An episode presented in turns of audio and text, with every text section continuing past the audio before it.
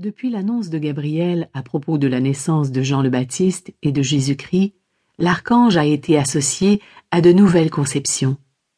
Bien que nous puissions être portés à croire que les visites d'un ange aussi important que Gabriel soient réservées à des saints, il existe une quantité innombrable d'histoires qui témoignent que l'archange aide des parents au cœur pur partout dans le monde. Encore aujourd'hui, Gabriel continue d'annoncer des naissances miraculeuses, comme vous pourrez l'entendre dans le présent chapitre. Par exemple, une femme nommée Vénise, de la Malaisie, a reçu dans un rêve un message de l'archange Gabriel. Dans ce rêve, elle était agenouillée devant un ange masculin aux cheveux d'or bouclés. Il portait une robe dorée et était entouré d'une lumière scintillante. Il avait presque l'air translucide. Vénise a immédiatement su que c'était l'archange Gabriel qui était devant elle. Il lui a annoncé qu'elle était enceinte, que Dieu lui avait envoyé son bébé en cadeau et qu'elle devait en prendre bien soin. Elle s'est dit que ce n'était qu'un rêve, mais une semaine plus tard, elle est allée consulter son médecin pour des douleurs gastriques. Il lui a confirmé qu'en fait, elle était enceinte. Quand elle a passé une échographie peu de temps après, elle a découvert qu'elle allait avoir un garçon. Je remercie vraiment Dieu pour m'avoir fait un si merveilleux cadeau.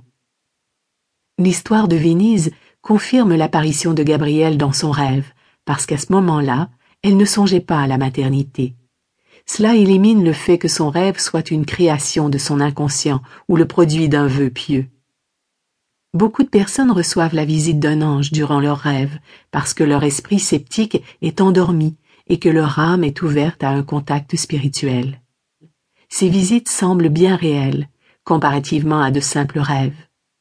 Les personnes qui reçoivent de telles visites se rappellent les moindres détails après des années, contrairement aux rêves qui finissent par être oubliés avec le temps. Les fausses couches sont des événements douloureux pour les mères et leurs familles, et elles causent un deuil profond.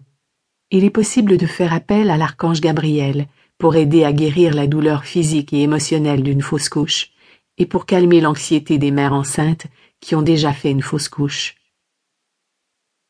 Une femme nommée Corinne m'a raconté la profonde expérience qu'elle a vécue avec Gabriel il y a plusieurs années.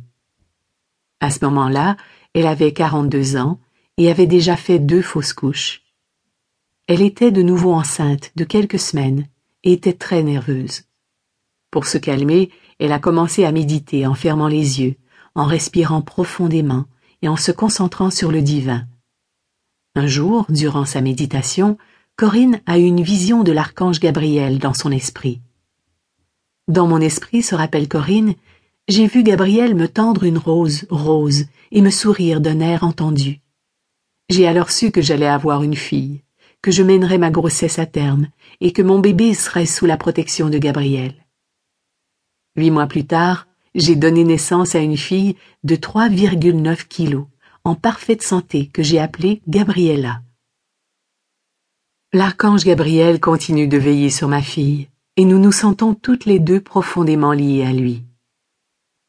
Parfois les visions et les rêves sont combinés afin que les mères reçoivent la visite de l'archange Gabriel lorsqu'elles sont éveillées et endormies. Ainsi, la mère n'a aucun doute quant à l'origine céleste des messages à propos de son futur enfant.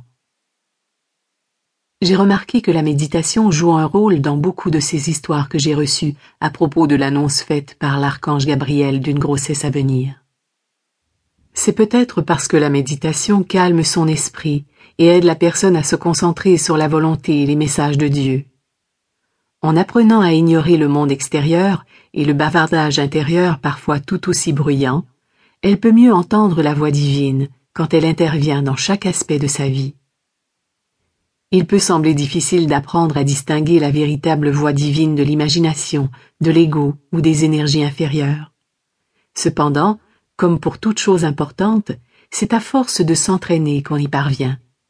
Et qu'y a-t-il de plus important que d'apprendre à entendre clairement les messages de Dieu et des anges? La même habileté vous aide aussi à entendre les conseils de Jésus, de la Vierge Marie et des autres divinités adorées de votre religion.